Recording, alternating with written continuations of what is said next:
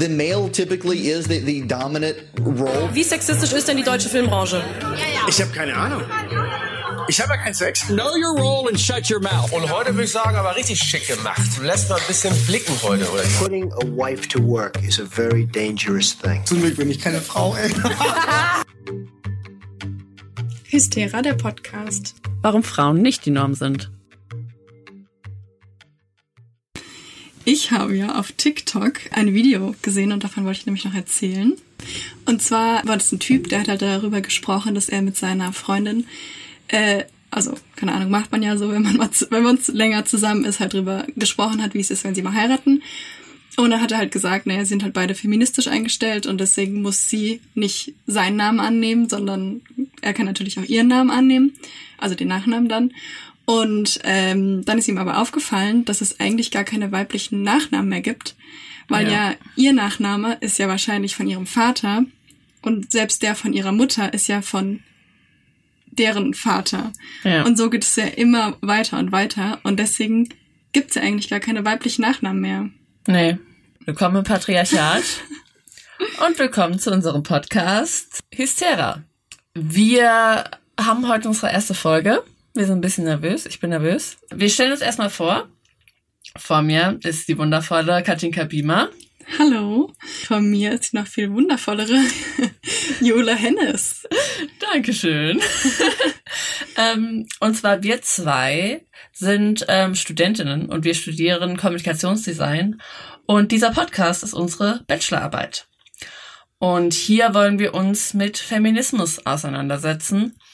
Aber wir wollen das ein bisschen einen anderen Ansatz geben und uns nicht als Oberlehrer darstellen und euch erklären, was ist Feminismus, sondern wir sehen bei uns auch noch ein bisschen Potenzial nach oben. Wir haben auch noch einiges zu lernen und ähm, deswegen wollen wir euch einfach dabei mitnehmen, wie wir lernen. Und ähm, auf die Idee sind wir gekommen, weil wir zwei Bücher gelesen haben. Das ist einmal Unsichtbare Frauen von Caroline Criado Perez. Und das Patriarchat der Dinge von Rebecca Endler. Jede Folge haben wir uns ein Überthema überlegt und dazu recherchiert jeder einen Teilaspekt und erklärt es dann dem jeweils anderen, soweit, sodass wir beide lernen. Und ihr hoffentlich auch. Und dazu haben wir auch ein paar Kategorien uns ausgedacht, aber die wechseln. Also je nachdem, was wir so ähm, passend für die Folge finden, haben wir uns Kategorien überlegt. Und die erste Kategorie, die erzählt uns gleich die Katinka. Genau, und zwar unsere erste Kategorie wäre beispielsweise, was ich googeln musste. Und da geht es eben darum, dass, also wie schon gesagt, wir sind da keine Expertinnen in den Bereichen und müssen uns natürlich auch sehr viele Sachen zusammensammeln, dass wir da auch auf dem neuesten Stand sind. Um da eben eine fundiertere Grundlage bilden zu können, müssen wir natürlich auch Sachen googeln.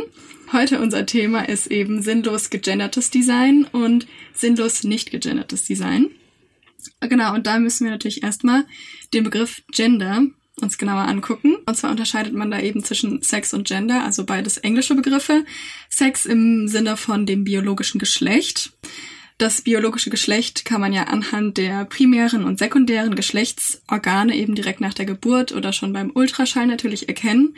Dazu gehören aber natürlich auch noch andere Merkmale, wie zum Beispiel die Chromosomensätze und beispielsweise Hormone oder die Keimdrüsen. Und dann gibt's eben das Gender, also das soziale Geschlecht, was eben von der Gesellschaft festgelegt wird. Also eben männlich und weiblich innen, also jetzt in Deutschland beispielsweise gibt's männlich und weiblich. Und dann alle dementsprechend zugehörigen Attribute, die dem eben zugeordnet werden, ist dann als männlich oder weiblich angesehen, also das Gender. Beispielsweise Männer weinen nicht, Männer sind stärker als Frauen, Frauen sind emotionaler, ähm, oder Frauen sind hysterisch, das eben so eher weibliche und männliche Attribute. Und darin gliedert sich eben das Gender. Genau, was man aber sagen muss, eigentlich könnte man jetzt ja denken, dass das biologische Geschlecht sehr quasi eindeutig ist, also entweder Mann oder Frau.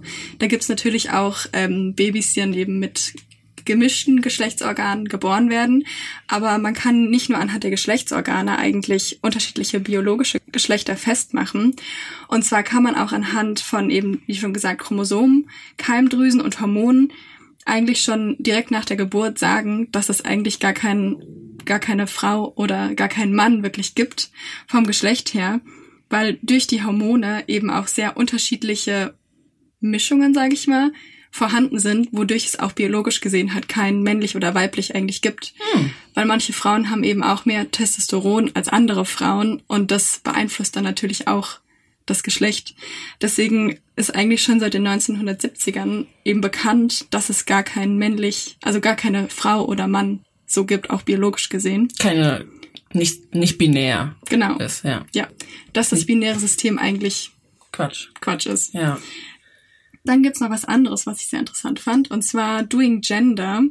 Das äh, bezieht sich auf eine Fallstudie von Harold Graf Finkels. Ich hoffe, das habe ich richtig ausgesprochen. Und zwar bezieht er sich darauf, dass, also beim Gender ist es ja generell so, dass es eben gesellschaftlich vorgeschrieben ist, was als männlich und weiblich konnotiert ist. Das heißt, je nach Kultur gibt es da natürlich auch Unterschiede. Und er hat aber auch anhand einer Studie belegen können, dass das Gender eben eigentlich eine Erwartungshaltung ist von mhm. beiden Seiten. Also das heißt, du triffst auf einen für dich optisch gelesenen typischen Mann und erwartest von dem halt ein gewisses Verhalten mhm. oder halt andersherum. Und dadurch entsteht eigentlich eher dieses Gender auch wirklich, weil du halt mit der Erwartung ins Gespräch reingehst. Ja. Und das ist eben dieses Doing Gender. Das heißt, eigentlich ist das Gender nicht etwas, das wir haben, sondern etwas, das man macht. Das ist, das wir erwarten irgendwie, dass wir direkt alle irgendwie in eine Kategorie einsortieren können. Genau. Ja. Wir versuchen unser Bestes. Ich glaube, man kann sagen, wir wollen nie jemanden ausschließen. Wir wollen nie jemanden auch irgendwie verletzen. Ich glaube, wir können also ganz klar, wir reden wahrscheinlich oft von Frauen und Männern, aber es ist klar, es gibt auch noch viel dazwischen. Wir versuchen auch zu gendern, aber also ich kann bei mir sagen, also ich finde es sehr schwierig, Sprache zu ändern. Ich bin auch mit Dialekt aufgewachsen. Das ist auch manchmal schwer, dass ich nicht in Pfälzisch ähm, verfalle. Genauso war es halt ein bisschen schwer, sich an Hochdeutsch zu gewöhnen. Genauso schwer ist es manchmal zu gendern. Aber wir versuchen es immer zu machen. Aber wenn wir es mal vergessen, dann, dann tut es uns leid. Aber ihr wisst, wir meinen immer alle. Und äh, ja, wir geben unser Bestes. Unser heutiges Thema, du hast schon angesprochen, ist Design. Und ähm, wir haben das Thema auch bewusst gewählt, weil das sowas ist, wo wir uns auch so ein bisschen auskennen, weil wir haben ja Kommunikationsdesign studiert oder studieren noch Kommunikationsdesign, was sehr viel mit Design zu tun hat. Fast alles. Und ich fange heute an. Nein, das stimmt nicht. Woman of the Day. For too long, women have not been heard or believed if they dared to speak their truth to the power of those men. But their time is up. Genau, dann ähm, kommen wir doch mal direkt zu unserer nächsten Kategorie und zwar Woman of the Day. Und zwar haben wir uns überlegt, dass es, also dass wir es schön finden, eben vielleicht auf Frauen aufmerksam zu machen oder uns halt selber quasi darüber auszutauschen, was es halt für tolle Frauen gibt und was sie schon erreicht haben. Und deswegen haben wir die Kategorie Woman of the Day. Und da stelle ich dir nämlich heute jemanden vor. Und zwar heißt sie Sarah Rutherford. Mhm. Vielleicht hast du schon mal von ihr gehört. Doesn't ring a bell. Also ihre Mutter ist Belgierin und ihr Vater ist Engländer. Genau, und sie ist 19 Jahre alt und sie ist am 18.8. mit ihrem Ultraleichtflugzeug ähm, gestartet für einen Flug um die Erde. Genau, und zwar hat sie nämlich vor, innerhalb von drei Monaten, also voraussichtlich laut Plan, soll der ganze, also die ganze Weltumrundung drei Monate dauern. Sie ist, Entschuldigung, sie ist jetzt gerade unterwegs. Ja. Sie ist jetzt gerade in der Luft. Jetzt gerade ist sie in der Holy Luft. Holy shit. Genau, und zwar ähm, soll es eben drei Monate lang dauern und damit würde sie eben den neuen Weltrekord von mhm. einer Frau aufstellen, die die Erde umrundet. Es sind fünf Kontinente, über die sie fliegen wird, also sie hat auch schon die Route kann man sich angucken. Es sind 52 Länder und sie macht eben Etappen. Also sie fliegt natürlich nicht durchgängig drei Monate lang, ja, sondern sie landet Traumstoff. immer mal wieder und so, genau. Jede Etappe, die sie fliegt, dauert ungefähr fünf Stunden. Wenn ihr das gelingt, dann überbietet sie quasi die Amerikanerin Sheester Whites. Die hat nämlich 2017 mit 30 Jahren die Welt umrundet und somit, also wenn Sarah das gelingt, dann würde sie eben einen neuen Weltrekord aufstellen. Und vielleicht erinnert dich das ein bisschen an Laura Decker. Ich weiß, da waren wir noch relativ jung, aber die ist von 2010 bis 2012 ist die einmal die Welt umsegelt. Ah, ja. Mhm. Die wollte ich auch noch mal kurz erwähnen, weil es, weil es natürlich ähnlich ist, aber halt mit einem Boot. Und die war nämlich damals erst 14 Jahre alt und die war eineinhalb Jahre lang unterwegs. Alleine? Alleine, um die Welt zu umsegeln. Mit 14? Mit 14 und die ist halt wiedergekommen, als sie gerade 16 geworden ist. Das finde ich richtig krass. Mit 14 ähm, kann ich mir meine Schuhe binden. und es wurde aber damals nicht anerkannt als neuen Weltrekord. Warum? Weil man eben, also es wurde schon anerkannt, aber man wollte eben dieses jüngste Weltumseglerin nicht machen, damit es halt keine Nachahmer gibt, ja, die dann gut. halt sagen, okay, ich mach's mit 13, ich mach's mit 12. Ja, gut, das kann ich schon verstehen. Verstehe ich auch, ja. aber der wollte ich trotzdem auch nochmal gerade die ihr zusprechende ja. Würde gebühren. Ehre gebühren. Ja. Ihr gebührt die Ehre. you go, girl. äh, Sarah wäre dann eben die jüngste Frau, die mit einer Solo-Weltumrundung den neuen Weltrekord aufstellt. Und sie möchte eben mit dieser Umrundung auch ähm, an Frauen und Mädchen appellieren, dass sie eben sich Sachen trauen sollen, die eher für Männer vorgesehen sind. Also so Pilot ist ja doch eher ein sehr männlicher Beruf, sage ich mal. Mhm. Und bei Sarah ist es so, dass sie schon mit, also ihre beiden Eltern sind PilotInnen und ähm, sie hat, also sie war schon mit, als sie ein Baby war, wurde sie immer mitgenommen im Cockpit. Also mit acht Monaten hat sie, glaube ich, mit ihren Eltern so die erste große Reise gemacht. Krass. Deswegen hat sie eigentlich schon immer sehr ich viel. auch. Siehst du acht mal. Monate. Ja. Das habt ihr wohl gemeinsam. und trotzdem habe ich jetzt Flugangst und sie umsegelt, äh, umfliegt die Welt. Genau, und zwar hat sie dann mit 14 Jahren, hat sie dann ihren Flugschein schon gemacht, was ich auch krass finde, dass, das, dass man das machen kann. Dass das überhaupt geht, ja. ja. Genau, aber auf jeden Fall hat sie jetzt gerade die Schule beendet und macht das jetzt quasi nach ihrer Mhm. Schulzeit, diese Weltumrundung. Und die wird eben finanziert durch Sponsoren, aber auch durch Ersparnisse von ihr selbst. Sie hat dieses Ultraleichtflugzeug und es wurde extra nochmal ein bisschen umgebaut, dass es eben perfekt für die Weltumrundung ist. Und da sind zwei Sitze eigentlich drin und auf dem zweiten Sitz ist quasi ein Ersatztreibstoff. Ah, okay. Und sie ist auch sehr umweltbewusst. Und zwar lässt sie nämlich, weil sie natürlich Treibstoff in die Atmosphäre bringt, lässt sie 100 Bäume pflanzen. Oh. Und jetzt darfst du mal raten, wie viel ihr Ultraleichtflugzeug im Vergleich zu einer Passagiermaschine an Treibstoff verbraucht. Also wie lang das Passagierflugzeug fliegen könnte mit der Menge an Treibstoff, die sie für die drei Monate verbraucht. Wahrscheinlich von Berlin nach Hamburg, also wahrscheinlich. Also sagst du ungefähr so eine Stunde? Ja, ja. Zehn Minuten. Zehn Minuten. Krass, oder? Also ihr Flugzeug verbraucht genauso viel Treibstoff für die drei Monate wie ein Krass. Passagierflieger für zehn Minuten. Ja, cool, aber. Ja. Aber wenn das ja so ultra leicht ist, dann good for you. genau, und ähm, sie möchte dann nach Informatik und Elektroingenieurswesen studieren. Und ihr Cool. Ziel ist es dann, Astronautin zu werden. Cool. Und genau, die fand ich halt, fand ich sehr inspirierend, vor allem, weil sie es auch Ja. natürlich alleine macht. Das ist unsere Woman of the Day. Krass. Also richtig cool. Also, äh, wie ich ja gerade schon erwähnt habe, ich habe eine ganz schlimme Flugangst. Deswegen, ähm, ich kann nicht mal in ein normales Flugzeug einsteigen und dann, wenn ich mir überlege, ganz alleine die komplette Welt zu umrunden ähm, oder zu durchfliegen, was weiß ich, sehr cool. Ja. Ähm, Und genau, falls ihr da noch mehr oder falls du dir noch mehr dazu angucken willst, ihr könnt ja auch auf Instagram folgen. Da ko- dokumentiert sie nämlich Mm. Shoutout. alles. Shoutout. äh, das findet ihr in unseren Show Notes, ihren Account. Und zwar heißt sie fly.solo und solo mit Z. Solo. Wie heißt sie? Sarah? Also Sarah? Sarah, also Z-A-R-A. ah, mit Z. Okay. Cool. Genau. Ja. Und dann mache ich weiter mit meinem Thema zum Thema Design. Und zwar, mein Thema ist sinnlos gegendertes Design. Und ich fange mit einer Frage an dich an. Mhm. Was hast du so als Kind gespielt? Also mit was hast du am liebsten gespielt? Gab es irgendwie ein bestimmtes Spielzeug? Also ich hatte auf jeden Fall meine Puppe, die habe ich immer noch, die Hannah. Liebe ich. Aber womit ich tatsächlich am allerliebsten gespielt habe, ist, glaube ich, Playmobil und Lego. Mhm. Das fand ich richtig cool, damit Sachen zu bauen. Hast du dann einfach die Sachen aufgebaut? Ja, also mir hat das Bauen am meisten Spaß gemacht, das Spielen danach nicht so doll. Mhm. Ähm, aber was ich auch super viel gemacht habe, ich habe, ich hatte so Puppen, also keine Puppen im Sinne von, die aussehen wie Menschen, sondern so kleine Monster. Ah, ja. Äh, und ähm, für die habe ich dann so eine komplette kleine Welt aufgebaut in Miniatur quasi, eine kleine Oh. Werkstatt, kleinen Einkaufsladen. Cute. Also so kleine Sachen Mhm. aufbauen, so Welten aufbauen habe ich viel gemacht. Hm.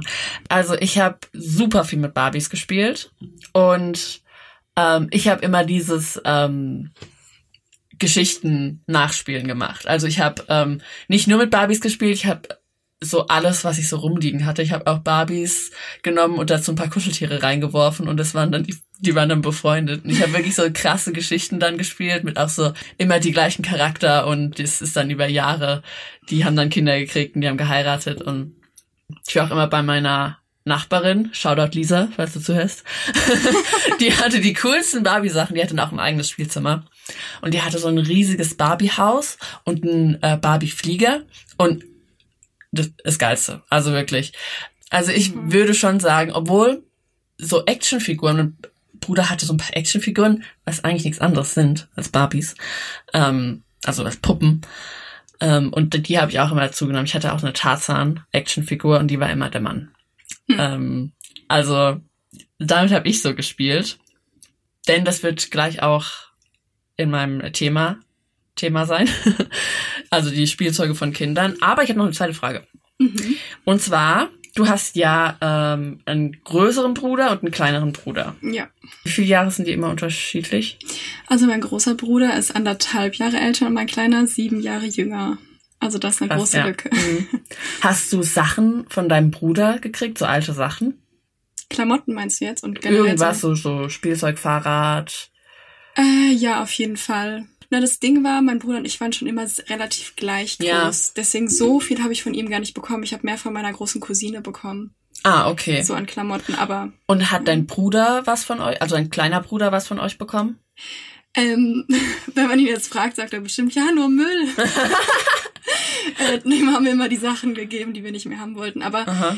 so Klamotten, doch, von meinem großen Bruder, glaube ich schon. Ja. Ähm, ja, und so Fahrräder und so, also Spielsachen sowieso halt. Ja. Ja. Ja, bei mir ist es ähnlich. Ich habe einen großen Bruder, der ist zweieinhalb Jahre älter. Ich weiß noch, ich habe sein Fahrrad bekommen. Der hatte so ein richtig geiles Janosch-Fahrrad. Das war richtig cool. Das war so ähm, so getigert ähm, und hatte so einen so einen Fuchsschwanz hinten. Kein echter, aber war voll cool. Ähm, aber ich habe nie, obwohl ich weiß es nicht. Also ich müsste meine Mama fragen, ob ich die Baby, äh, was ich als Baby so getragen habe. Aber so richtig Kleidung habe ich meinem Bruder eigentlich nicht gehabt. Vor allem, weil ich auch immer sehr, also meine Mama wollte schon, dass ich so ein richtiges Mädchen bin. Ich hatte ja immer Kleider an. Soweit dazu. Mhm. Ich rede über Gender Marketing. Mhm. Und das fängt ja auch schon bei, bei Mädchen und Jungs an. Erstmal eine kleine Definition. Gender Marketing beschreibt Marketingprinzipien und Strategien, die auf die Bedürfnisse von weiblichen oder männlichen Kundinnen und Kunden abziehen. Und da ist eben der Gedanke dahinter, dass die verschiedenen Geschlechter unterschiedlich konsumieren. Also es fängt schon beim Essen an, so Männer essen nur Fleisch und ähm, Frauen essen Gemüse und essen Salat und das geht bis ins Kinderzimmer. Mädchen sind Glitzerprinzessinnen, die auf Einhörnern reiten und Jungs sind so die Ritter, die ähm, Drachen bekämpfen. So vermarktet man eben Geschlechterrollen. Mädchen sind rosa, süß, glitzer, zart und Jungs sind so blau, stark, matt. Durch die Vermarktung an Kinder wird dieses typisch männlich und typ- typisch weiblich schon in der Kindheit, diese Geschlechterrollen werden da manifestiert. Ihre Entwicklung in ihren Interessen ist da schon ein bisschen gesteuert, wenn man einem Mädchen immer die rosa, süßen Glitzersachen gibt. Vermarktet wird vorwiegend an heterosexuelle Cis-Menschen. Es gibt auch ein LGBTQ-Marketing, aber das ist nochmal was anderes. Also es grenzt sich schon ab ähm, vom Gender-Marketing. Und das Ziel vom Gender Marketing ist noch eine effizientere, gruppenspezifische Ansprache und das Erzielen von höheren Preisen. Ähm, man nennt es auch manchmal She-Commerce, Female Commerce oder Marketing to Women. Ähm, so ein anderer Ansatz gibt's für Männer übrigens nicht. Ähm, so kann die Industrie halt doppelt Gewinn machen. Also wenn du zwei verschiedene Shampoos kaufen musst und zwei verschiedene Fahrräder und alles eben doppelt kaufen musst, weil du einmal for man und einmal for her oder for him und for her ähm, kaufen musst, machen sie eben doppelt Gewinn. Genauso wie bei Kindern. Also das rosa Fahrrad von dir kann man nicht an den, deinen kleinen Bruder abgeben, mhm. weil der könnte ja dann gehänselt werden, weil er aussieht wie ein Mädchen. Aber wann macht Gender Marketing überhaupt Sinn oder hat es überhaupt einen Sinn? Cia Cleffman von der Werbeagentur Six Rooms sagt, manchmal hat Gender Marketing durchaus eine Existenzberechtigung. Immer dann, wenn sich die Erwartungen von Frauen und Männern an ein Produkt oder Kauferlebnis unterscheiden, macht eine durchdachte Differenzierung Sinn. Sie nennt als Beispiel Mode, Pflegeprodukte und Düfte. Zitat, denn die ästhetischen Vorlieben sind natürlich sehr unterschiedlich. Für Artikel aus dem Bereich Kosmetik und Pflege gilt dasselbe, denn allein durch den Duft sprechen diese völlig andere Personengruppen an. Das kann ich auch irgendwie ein bisschen verstehen. Also ich würde auch kein Parfüm für Männer kaufen, glaube ich. Oder habe ich auch noch nie. Ich, also ich weiß auch, was sie meint, aber zum Beispiel bei, also generell bei so Pflegeprodukten würde ich dann eher schreiben, glaube ich, für weiß ich nicht, äh, das eine ist halt ein sehr schwerer, würziger Geruch genau. und der andere ist eher süß und leicht. Ja, man muss es nicht auf die Geschlechter beziehen. Man könnte genau. auch einfach schreiben, keine Ahnung, weil Gesichtscreme, das ist ja eigentlich auch egal. Man könnte ja auch eine Gesichtscreme für behaarte Gesichter verkaufen, ja, oder? Ja, genau. Also andere Adjektive einfach dafür genau. nutzen als männlich und weiblich. Ähm, besonders problematisch wird es aber vor allem, wenn Männer Produkte für Frauen entwerfen. Dann ist die Devise Pink it, Trinket. Also mach es rosa und mach es klein. Man äh, macht einfach das Original ein bisschen kleiner und in pastelligen Farben und schon ist es für die Frau geeignet. Und irgendwie macht es auch ein bisschen Sinn für die ähm, Firmen, weil Frauen treffen 80 Prozent der Konsumentscheidungen und sind somit eine lukrative Zielgruppe für Marketingmaßnahmen. Es wird aber einfach nicht erforscht oder Daten erhoben, was Frauen überhaupt brauchen, was die Bedürfnisse von Frauen sind. Und es wird einfach ein bisschen so Glitzer und Rosa drauf geklatscht und schon ist es für Frauen. ähm, und ungegenderte Produkte werden dann automatisch zum männlichen Produkt. Also der ähm, das ist die Norm. Genau, das ist die Norm. Und das die Frau ist wieder so die Randerscheinung und atypisch.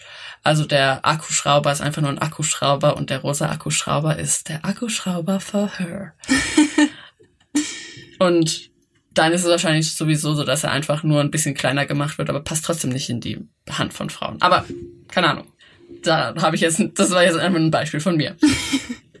ähm, diese künstliche Unterscheidung erzeugt ein Othering, das ist ein Begriff aus der Soziologie, der sagt, dass so eine Andersartigkeit erzeugt wird und das gibt ja auch dir im Selbstbild ein anderes Gefühl, wenn du weißt, oh, ich darf nicht den Akkuschrauber für Männer benutzen, denn ähm, ich bin nicht stark genug, ich brauche den mit Glitzer. Dabei müsste es gar nicht so sein, denn das Marketing ist eine frauendominierte Branche, aber natürlich sind die Entscheider, die die ganz oben sitzen, wieder Männer. We love it. Jetzt ist Zeit für eine neue Kategorie. Dum, dum, dum, Fun Fact Time. Und zwar, Katinka, ja. Was viele noch nicht wussten. Früher war Pink für Jungs und Blau für Mädchen bestimmt. Wusstest du das? Tatsächlich ja, aber nur weil ich da auch mal einen äh, Kurs in der Uni drüber hatte. Über generell okay, Gender du Marketing. sagen, dass du es vielleicht nicht weißt? Okay. Wusstest du das? Krass, ne? 1893 schrieb zum Beispiel die New York Times, Always give pink to a boy and blue to a girl übersetzt. Gib immer Pink zu einem Jungen und Blau einem Mädchen. Pink wurde als grelle, starke Farbe gesehen, die gut zu Jungs passt und Blau ähm, wäre so zart wie ein Mädchen und deswegen würde es besser zu einem Mädchen passen. Mit der Zeit wurde aber in Katalogen von Kleidungsherstellern Jungs in Blau gesteckt und Mädchen in Pink und ähm, die Kleidung wurde geschlechtsspezifisch getrennt damit die Eltern mehr Kleidung kaufen und man die Kleidung nicht mehr so gut zwischen den Geschwistern aufteilen kann. Also ganz früher war es sogar so, dass die meisten Babys bis zum Kleinkindalter, wahrscheinlich bis sie so sechs Jahre alt waren, hatten eigentlich alle Kinder so weiße Kleider an. Weiß war halt besonders gut zu waschen, das konnte einfach ähm, bleachen, also einfach heißt das auf Deutsch? Heißt es bleachen? Äh, aufhellen? Ja, so. Ja, ja, dass alle Kleider anhatten, war auch praktisch, weil dann konnten die Windeln einfacher gewechselt werden. Ja, und sieht süß aus. Sieht super süß aus. ähm, und jetzt mussten natürlich die, ähm, die Jungs und die Mädchen aber anders angezogen werden, weil es super mehr Fashion ist, einen, einen Jungen in eine Hose zu stecken, weil dann sieht er ja ganz süß aus wie der kleine Papa. Dann ja. Sieht er aus wie sein Papa. Und das ist so süß. Dabei ist es relativ einfach zufällig ausgewählt worden, dass Blau für den Jungen und Pink fürs Mädchen ist. Also es hätte auch grün und lila sein können. Das war relativ zufällig. Ein großer Buben bei ähm, Babykleidung, das nach Geschlecht ausgesucht wurde, gab es, nachdem ähm, öfter und besser Ultraschall gemacht worden konnte bei, bei Schwangeren, weil dann konnte man ja herausfinden, ob es ein Mädchen oder ein Junge ist. Und davor schon Klamotten kaufen. Und davor schon haufenweise von Klamotten und Spielzeug kaufen, was natürlich nur für Mädchen oder für Jungs ist. Aus irgendeinem Grund finden es Eltern seit den 1990er Jahren total wichtig, dass man sofort erkennt, was für ein Geschlecht ihr Baby hat was ja eigentlich egal ist. Also es wusste, also vor 1990 war es den Eltern wohl egal. Ist es ja auch. Aber seitdem man direkt herausfinden kann, was das Baby ist, ist es auf einmal irgendwie ganz wichtig. Und ich weiß nicht, kennst du die Folge von Friends, wo die Rachel zum ersten Mal ihr Baby mit ins Büro bringt? Mhm. Da klebt ja. sie ihr auch ähm, eine Schleife auf den Kopf damit jeder weiß, dass es ein Mädchen ist und ja. regt sich schon auf, wenn jemand sagt, ach, was für ein süßer Junge. Ja. Eigentlich total Quatsch, habe ich damals schon gedacht, okay, warum ist das so schlimm? Aber naja. Also mein kleiner Bruder, der hatte früher ganz lange blonde Locken und da dachten auch sehr lange alle, dass es ein Mädchen ist, aber er war halt auch einfach super süß. Ja. Also er sah halt so mit durch die blonden Locken halt so zart und, und süß einfach aus. Ja, mein Bruder hat auch, aber so mit so zwölf 13 Jahren hatte der so ganz lange Haare und wir waren dann halt öfter im Urlaub, ähm, so in Thailand und so, und da waren alle so, oh, what the pretty, pretty little girl. Kommen wir von einer Kategorie direkt in die nächste, und zwar zum Produkt des Tages. Are you excited? Mm, yes. Ich hab dir nämlich ein paar T-Shirts rausgesucht für Babys. Aha. Und zwar ähm, mein FBI-Agent, der meine meinen Google-Verlauf beobachtet, denkt, ich wäre schwanger. Ich habe so viel nach Babysachen gegoogelt und so viel mir angeguckt. MyToys war meine äh, Top-Seite. Und wie findest du dieses süßes Shirt oh. für ein Mädchen. Da steht. Just be kind to animals. Ja, das ist ein weißes Langarm-Shirt, wo drauf steht Just be kind to animals. Und ähm, nebendran sind ganz viele süße kleine Tiere. Alle in Pastellfarben. Genau. Und die Schrift sieht aus, als hätte es Zweitklässler geschrieben, also so große Druckbuchstaben, süß, sehr süß. Süß, ne? Ja. Aber ähm, das ist natürlich nur, wenn du ein Mädchen hast. Ja. Äh, der Junge braucht das. Ja, er ist nämlich ein Nature, Nature Warrior. Aha. Official, Club. Wir haben hier ein ähm, im gleichen Stil ein Langarm-Shirt, also im gleichen Schnitt, aber es ist äh, diesmal orange, oder? Ja. Und ähm, in einer sehr starken Schrift in einer sehr äh, massiven Schrift steht da Nature Warriors Official Club. Natürlich. Äh, für Jungs. Nur für, für Jungs, Jungs, Nur für Jungs, ja. ja. ja. Ähm, Kerle. Außerdem, wie findest du das süß, oder? Süß. Ein kleines pinkes Langarm-Shirt, wo ein, was ist das? Bärchen. Ein Bärchen drauf ist und da steht kleiner Schatz. Und unten ist wie so Tütü-artig an, ja. Weiß ich nicht, so süß. kleine Rüschen. Und für die Jungs? My favorite cars mit einem Bobbycar, das hätte ich aber auch ja, angezogen. Das ist cool, Bobbycars ne? Bobbycars sind doch voll cool. Das, das ist für Babys, ne? Also es ist wirklich für, Ach so, für Babys. Mini kleine Babys. Für mini kleine Babys. Ähm, der kann ja noch gar kein Bobbycar fahren. Nee. Das ist ein ähm, schwarz oder dunkelblaues T-Shirt, wo drauf steht My Favorite Cars und unten sind Bobbycars, verschiedene. Es gibt bestimmt auch noch andere Hersteller von kleinen Autos für Kinder. Wir machen hier keine oh, Werbung nein, natürlich für Bobbycars. Das sind meine ähm, Shirts. Ich muss auch äh, zugeben, ich war erst bei H&M auf der Seite, keine Werbung, gibt's auch bei C&A.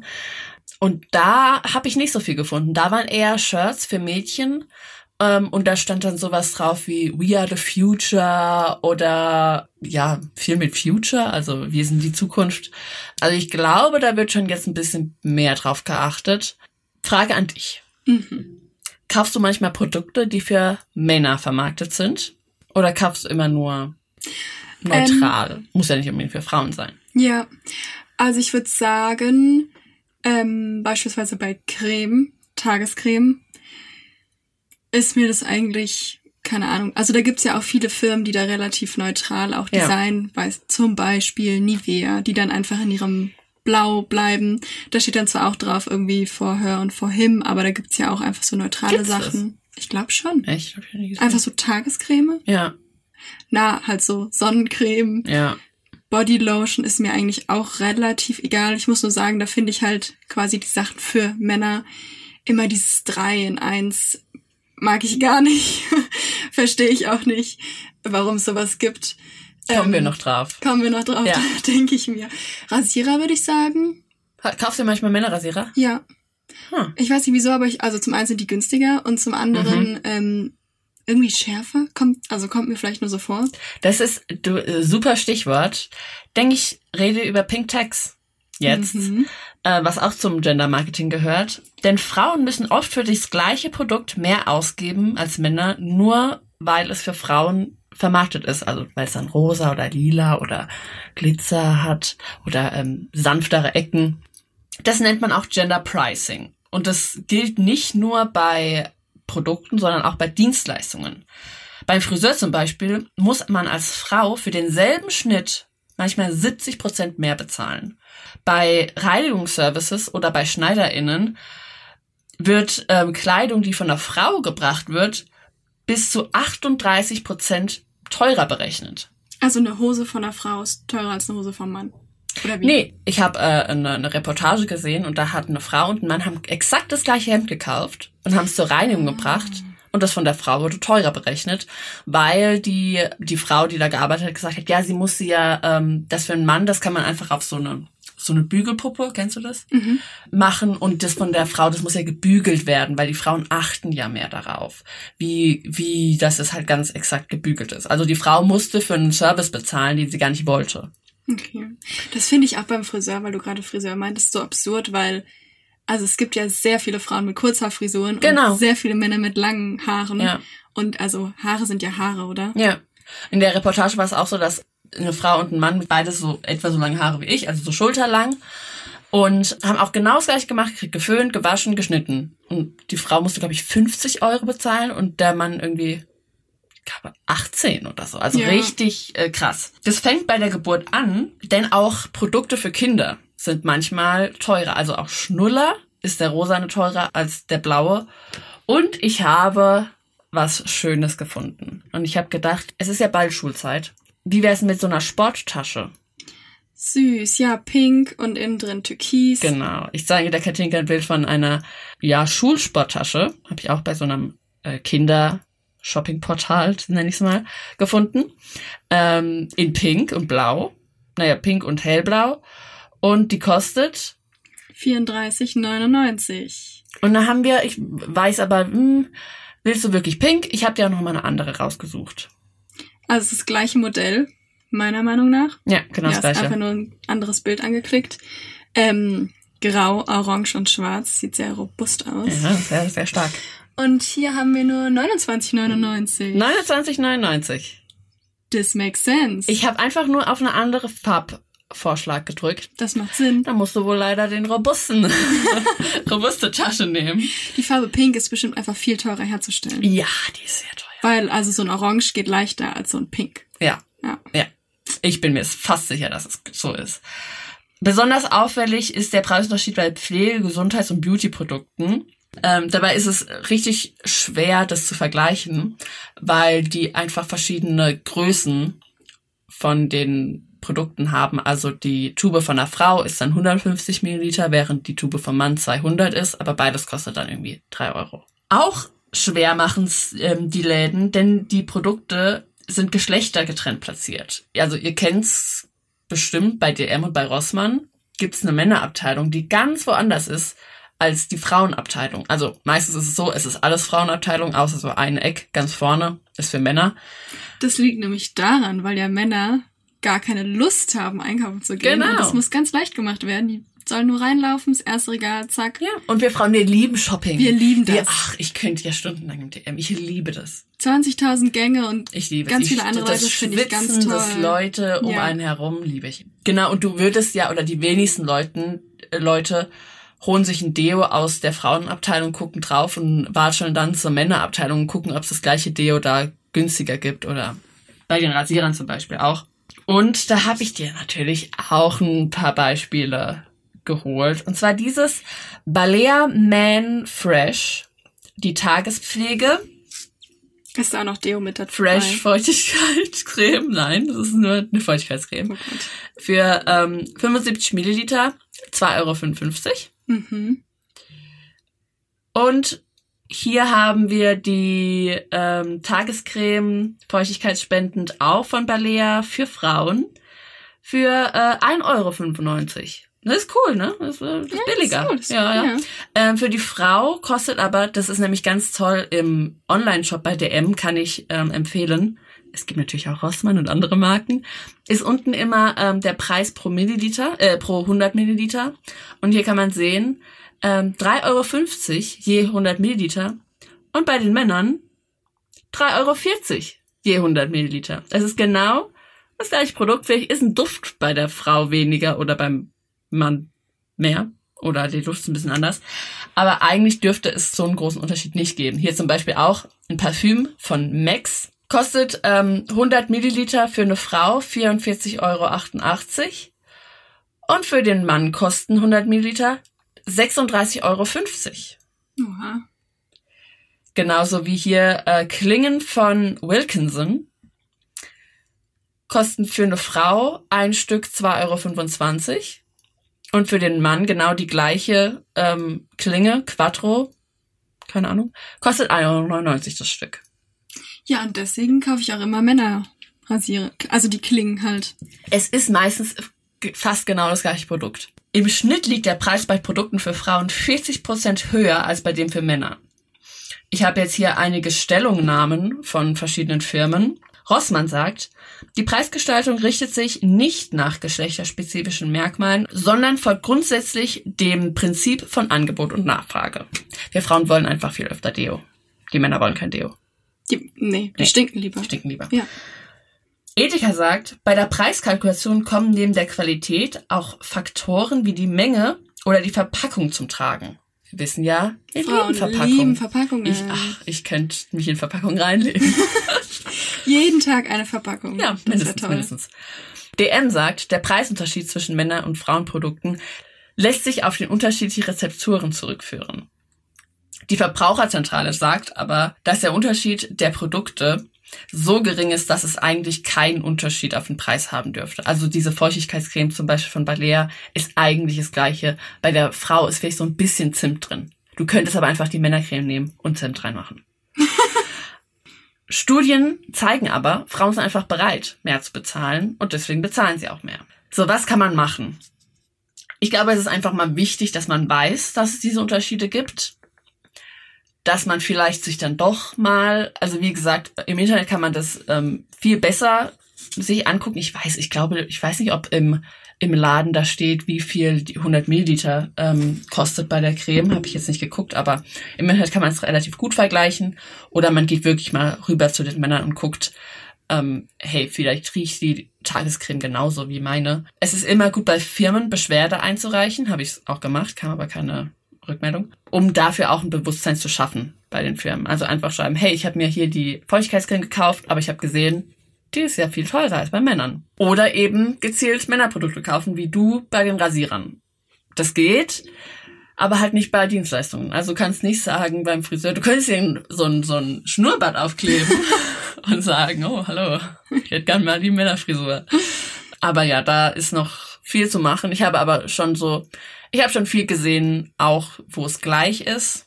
Ähm, ich glaube, da, da ändert sich auch ein bisschen was im Moment, weil das wirklich, ähm, ja, weil die, die Firmen auch sehr darauf angesprochen werden, viel, viel Kritik dafür auch bekommen haben. Ja, also es gibt ja auch schon viele Firmen, die generell auch so auf der Internetseite gar nicht mehr für Männer und Frauen aufteilen, sondern wirklich Ja. einfach nur noch für trockene Haut, für weiß ich nicht was und auch so vom Design her halt sehr neutral einfach sind. Ja, Ähm, Finde ich, sind vor allen Dingen so ähm, nachhaltige Produkte, also so eher umweltbewusstere Firmen, die dann äh, da sehr neutrales Design auch haben, was Ja. ich auch immer sehr cool finde. ja, das stimmt.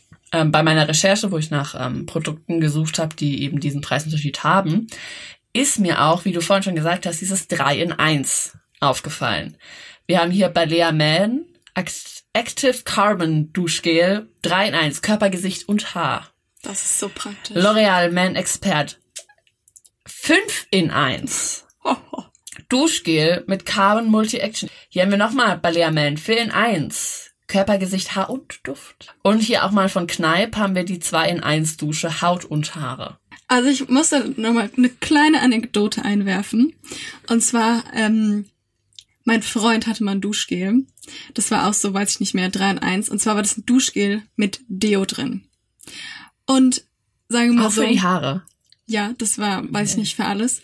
Und sagen wir mal so, ich habe mir die Verpackung jetzt nicht ganz so gründlich durchgelesen und hab halt geduscht und hab halt so mein Gesicht damit halt eingeschäumt. Und das ist halt so ein, also dieses Deo da drin, würde ich mal sagen, ist ein bisschen aktivierend. Also es hat so dermaßen gebrannt. Das war Ew. wirklich wie, als hättest du dir einfach Deo ins Gesicht geschmiert. Ja. Und ähm, ja, es war nicht so angenehm, aber ich sehe auch den Sinn dahinter nicht, weil warum trägt man während der Dusche Deo auf? Also das Ja, wird ja auch glaub, es wieder hat- abgewaschen. Oder? Ich weiß es nicht. Ich glaube, es ist halt einfach nur, dass es gut riecht. Aber ich meine, Duschgel sollte ja immer gut riechen. Ja. Oder? Also, also es war crazy. was mir aber aufgefallen ist, es gibt sowas nicht für Frauen. Also es gibt wirklich, ich habe das gesucht, was ich gefunden habe, war hier zum Beispiel ähm, die Lavera Kos Naturkosmetikcreme Pure Beauty 3 in 1 reinigende Peelingmaske. Da ist es 3 in 1, aber nur reinigt die Haut porentief, bekämpft Hautunreinheiten und mattiert und reduziert Hautglanz. Also es ist dreimal für die Haut. Also das Einzige, was ich so an Produkt kenne, was so 3 in 1 ist, ist dann so pflegend, wirkt auch gegen wasserfestes Make-up und feuchtigkeitsspendend. Ja, also es ist trotzdem immer noch das Produkt, was es ist. Ja. Also es ist nicht zwei Produkte wie Shampoo und Duschgel in einem, aber hat irgendwie drei verschiedene tolle äh, Wirkungsweisen. Genau. Und ich finde, da sieht man halt auch so ein bisschen, also ist ja auch ein bisschen unfair. Also klar, ob man jetzt sich ein 3 in 1 äh, Duschgel, Shampoo, Deo kaufen will, ähm, ist fraglich, aber wir Frauen haben halt das nicht. Wir müssen uns drei verschiedene Produkte kaufen oder wie viel auch immer, ähm, während Männer halt ja, sich einfach dieses 3 in 1 kaufen. Also das fand ich interessant. Ich habe das äh, nicht gewusst, dass das nur für Männer gibt. Ich habe mir auch noch nie Gedanken drüber gemacht, weil ich wollte das jetzt auch nicht. Wer sich dagegen auflehnt, ist die Seite oder das Magazin Pink Stinks. Das ist, ähm, wie gesagt, ein Magazin, ein Kampagnenbüro und auch eine Bildungsorganisation gegen Sexismus. Und sie kritisieren Geschlechterrollen in Medien und in Werbung. Und ähm, sie machen auch Bildungsarbeit in Kitas, Schulen und digitale Kampagnen. Sie wollen Jungs dazu ermutigen, dass sie auch Gefühle zeigen dürfen und Mädchen ein bisschen mehr Selbstbewusstsein geben. Es gibt da auch eine Meldeplattform für sexistische Werbung. Also wenn du irgendwo eine sexistische Werbung siehst, kannst du es denen schicken. Ich habe hier noch ein Zitat vorbereitet von Pink Stinks. Pink Stinks ist die Wut auf die Marktwirtschaft, die diese Einteilung vornimmt und das Zugehörigkeitsbedürfnis von Kindern ausnutzt, um zwei komplett getrennte Welten aufzumachen. Blümchen versus Dinosaurier, Gefühle versus Stärke. Die vergeben auch einen Preis an die geschlechtergerechteste Werbung und der ist genannt Pinker Pudel. Hat ähm, dieses Jahr Mist. Diese, diese Bam, bam, bam, bam, bam. Was ist das? Telekom. Ja.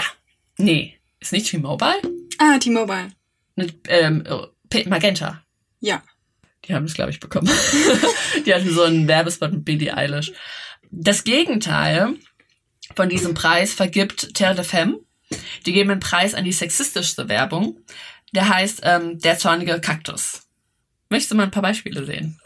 Darf ich raten, was das ist? Wie? Ach so, nein, der Preis heißt der zornige Der, Kaktus. der Preis heißt der zornige ah, Kaktus. okay, ich dachte, das wäre jetzt das Produkt, was so genannt wurde. Nee, nee. Ähm, hier haben wir einmal einen LKW und auf dem LKW ist ein tolles Bild von dem Rücken einer liegenden Frau inklusive Teil des Po's.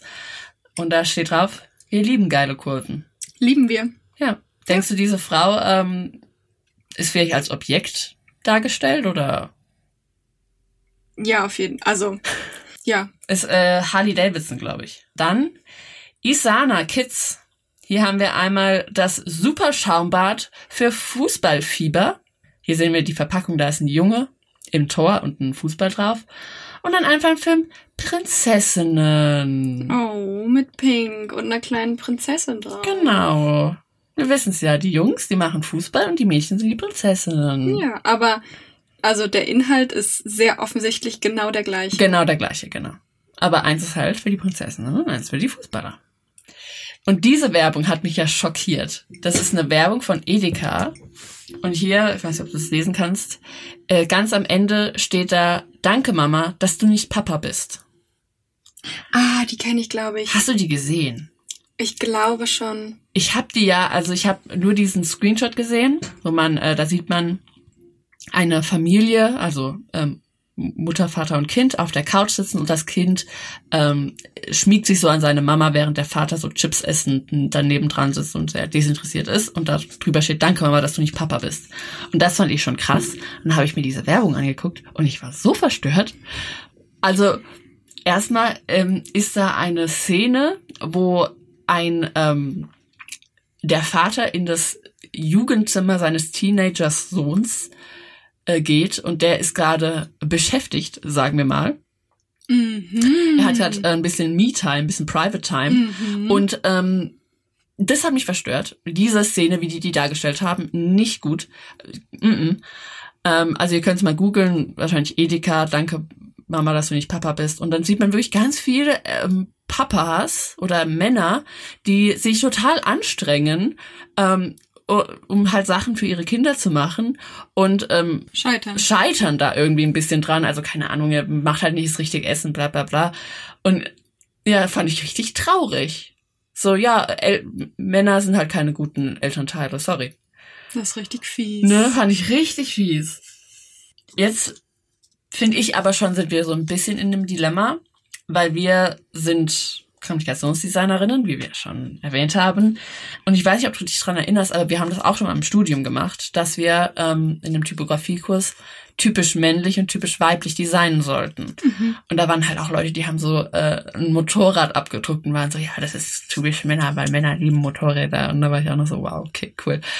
Aber es ist halt schon so, dass die Zielgruppenfrage ist immer so ganz am Anfang, bevor man irgendein Projekt anfängt, so welche Zielgruppe Spricht man, man an. die spricht man an. Und dann ist es halt schon so eher Männer, eher Frauen.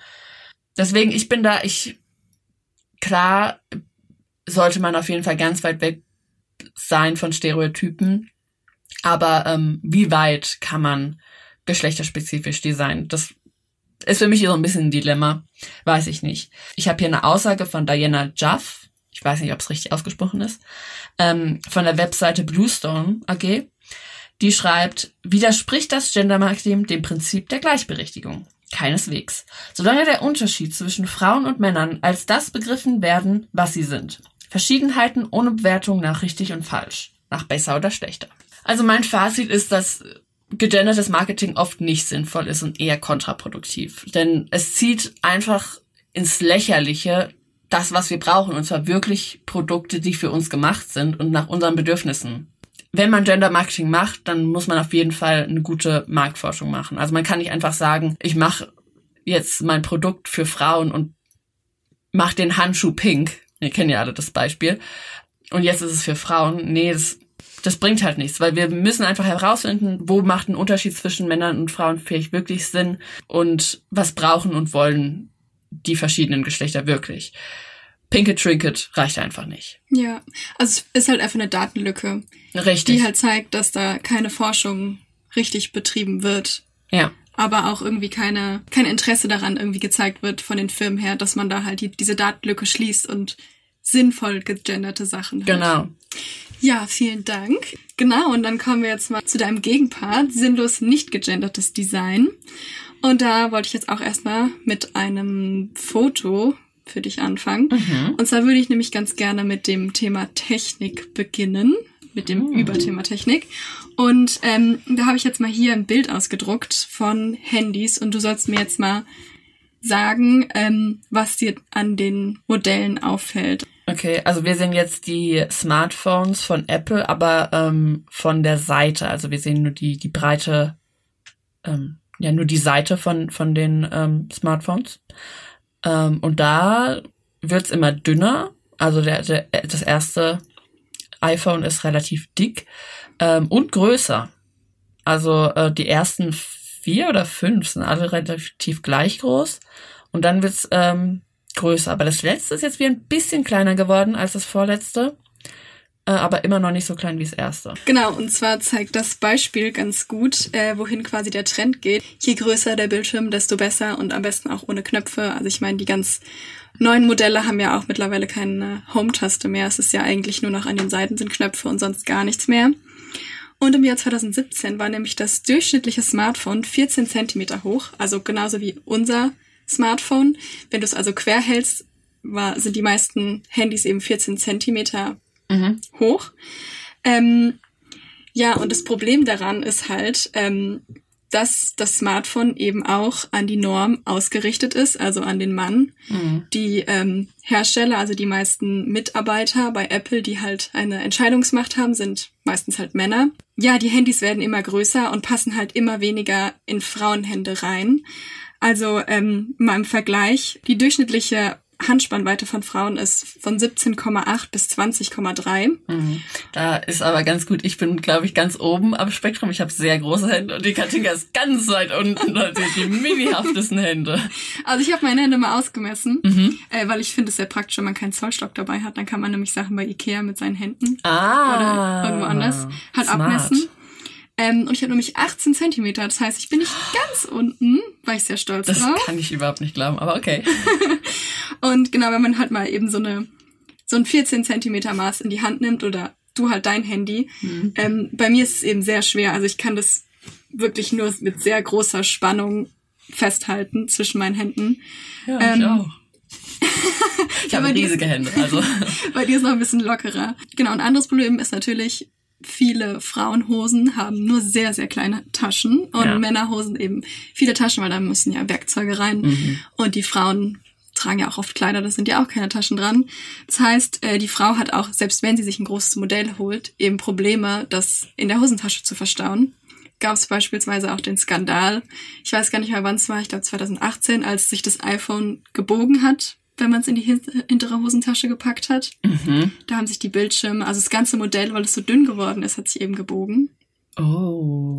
Ähm, Als es schon auf dem Markt war? Ja. Das hätten die auch testen können. Okay. I don't know.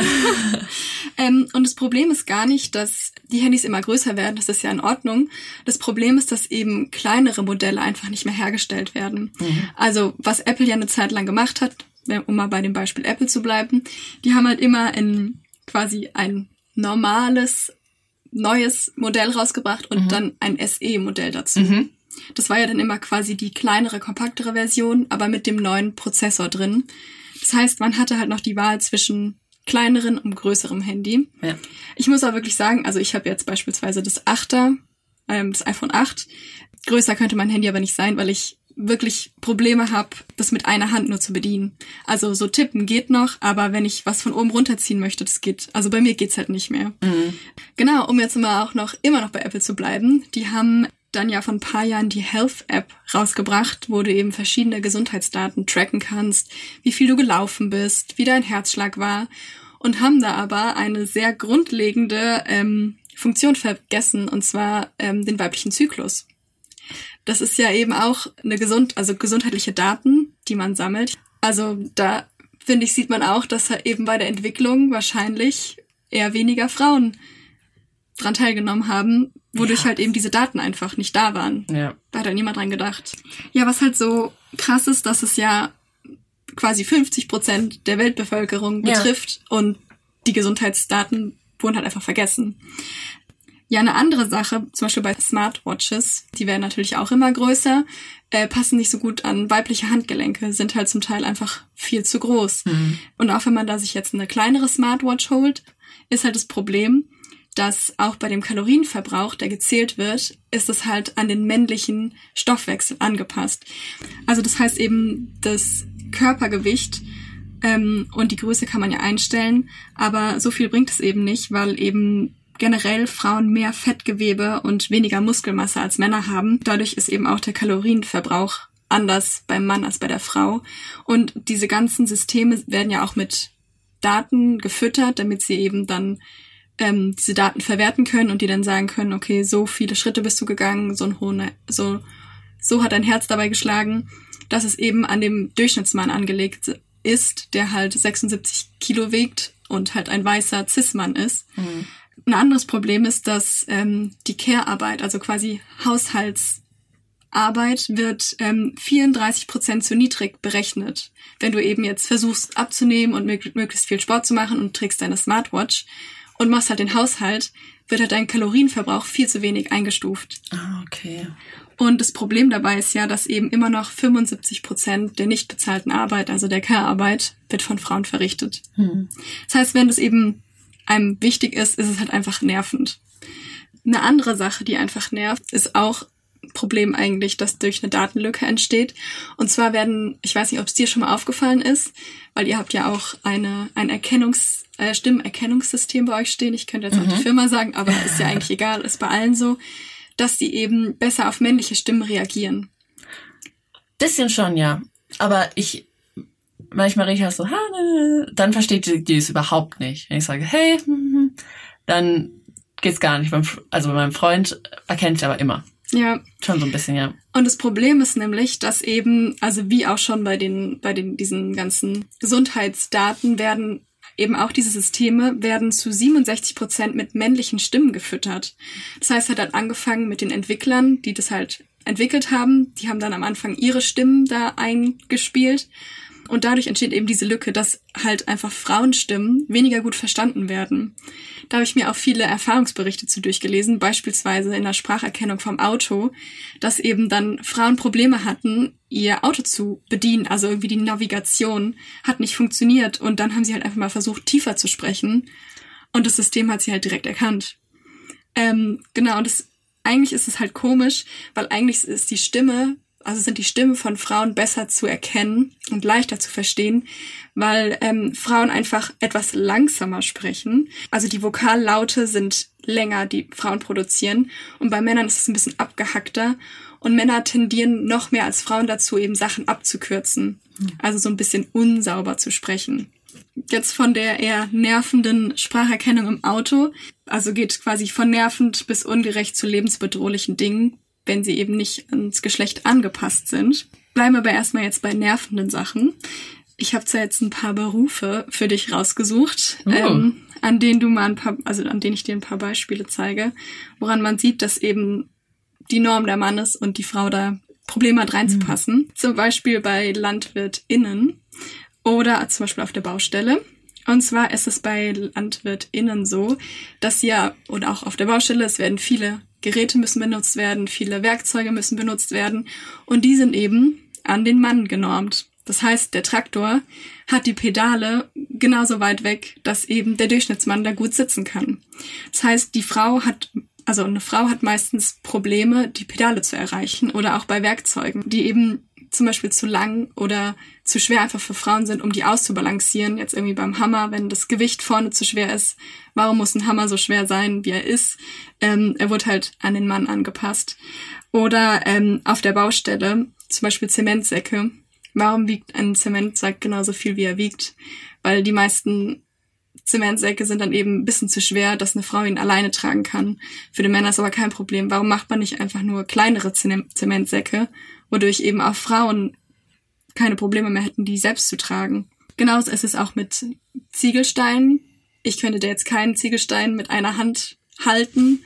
Ich weiß nicht, du hättest da vielleicht weniger Probleme, aber warum ist der Ziegelstein so groß? Ja, ja. Also es hat jetzt eigentlich niemand vorgeschrieben, dass der genauso groß ist, mhm. wie er mhm. sein muss. Da gibt's halt noch etliche Beispiele. Äh, generell muss man halt sagen, dass Frauenhände zwei Zentimeter kürzer sind als Männerhände. Ähm, was da dann eben halt den großen Unterschied machen kann, diese zwei Zentimeter. Genau, kommen wir jetzt von den eher ungerechten Dingen mal zu lebensbedrohlichen Dingen. Und ähm, da passt nämlich meine Woman of the Day ganz gut dazu, weil sie eben auch Pilotin ist. Und zwar gibt's nämlich im Militär, in der US Air Force, gibt's so ein System, das halt PilotInnen sich besser orientieren können. Und zwar heißt das TSAS, das heißt Tactile Situation Awareness System. Und zwar ist es eine Weste, die du anziehst, wenn du fliegst. Und da sind verschiedene Sensoren. Da sind so 32 Sensoren, die eben vibrieren und mit Hilfe dieser Weste kannst du eben deinen Kurs halten.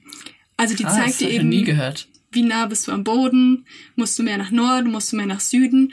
Und dadurch, dass du ja eben so schnell, also im Militär, so schnell mit deinem Flieger fliegst, Mhm.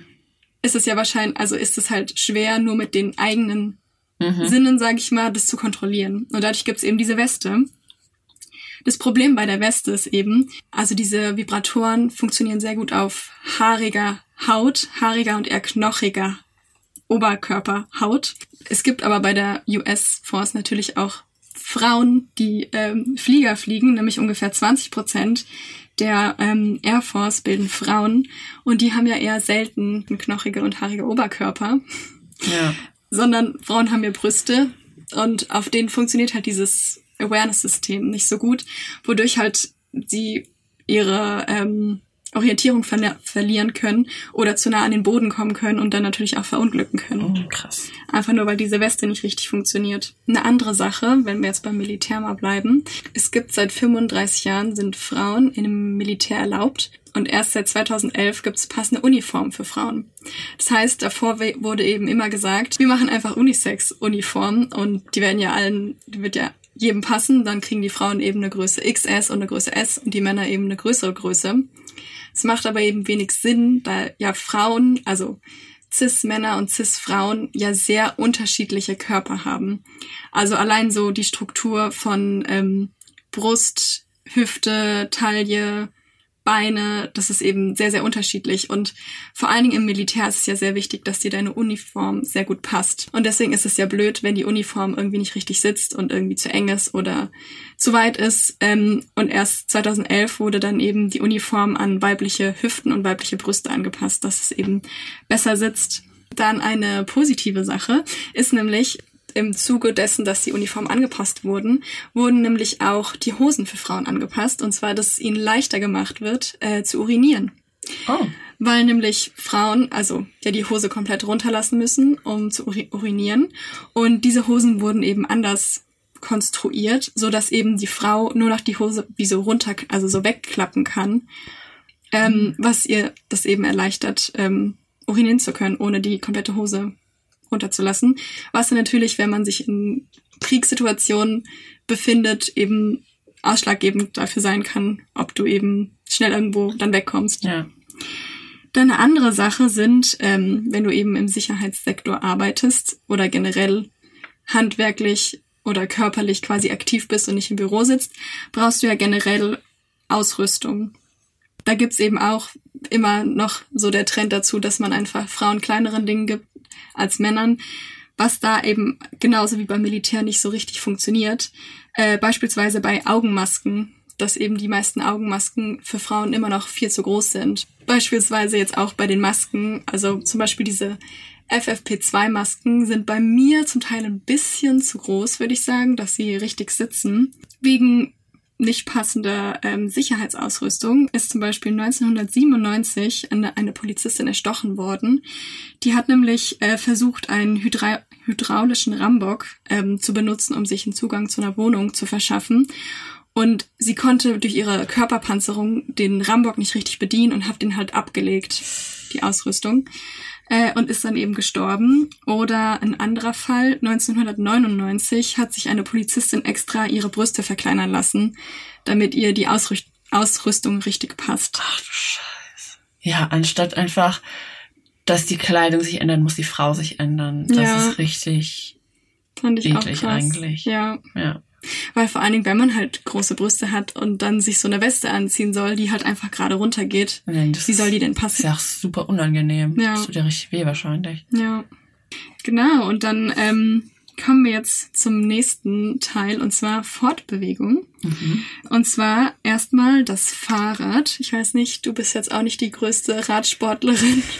Äh, Es wird noch. Es Ich habe jetzt eins. Ah, okay. Also, das alte von meinem Freund. Vielleicht kannst du mir erzählen, ob das mir nicht passt. Genau, und zwar habe ich hier erstmal ein Zitat für dich, was ich äh, sehr gut finde. Und zwar ist es aus dem Buch von Rebecca Endler. Das Porträt hat der Dinge. Genau.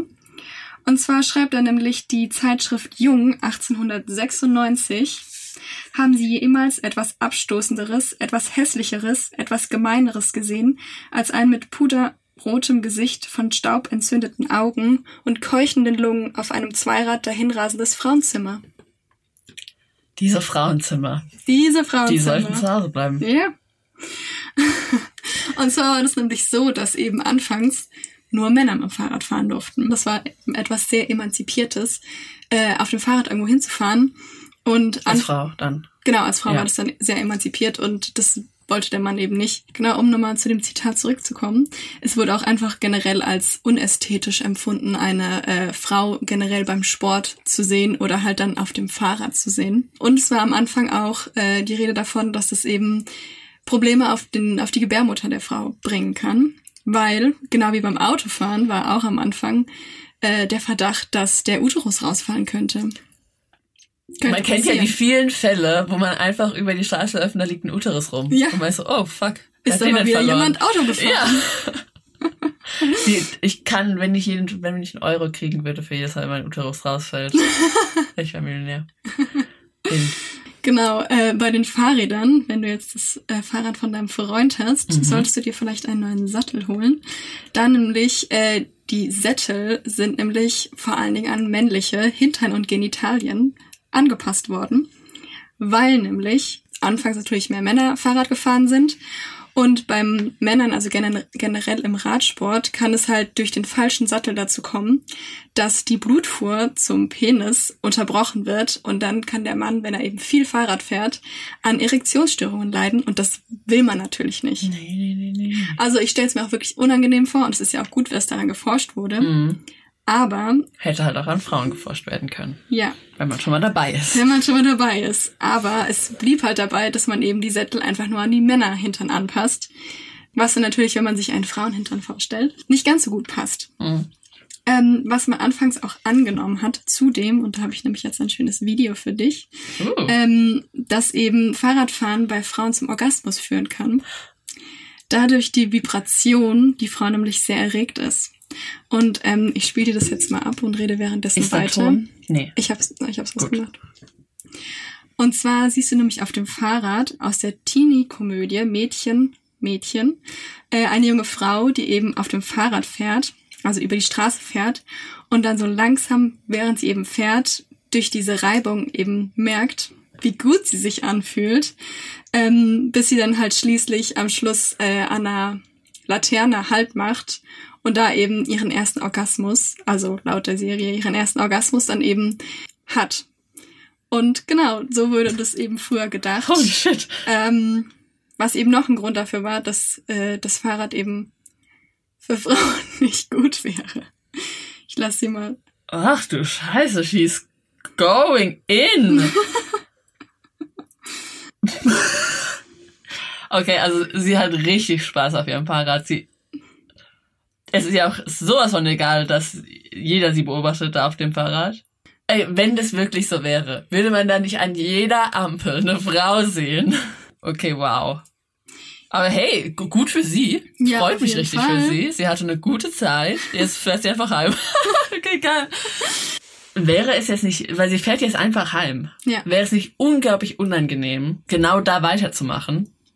Das, was sie gerade gebracht hat zum Kommen, das wäre ja dann noch, das, also, Wird es eigentlich weitergehen, ne? Nee, also bei ihr ist es kein Problem. Also sie hatte Nee, dann nee. eine gute Zeit, kurz, und jetzt geht's halt jetzt weiter. geht's einfach weiter. Ja. Jetzt ist es wieder einfach nur ähm, Verkehrsmittel. Ja. Ah, alles klar. Ähm, wow.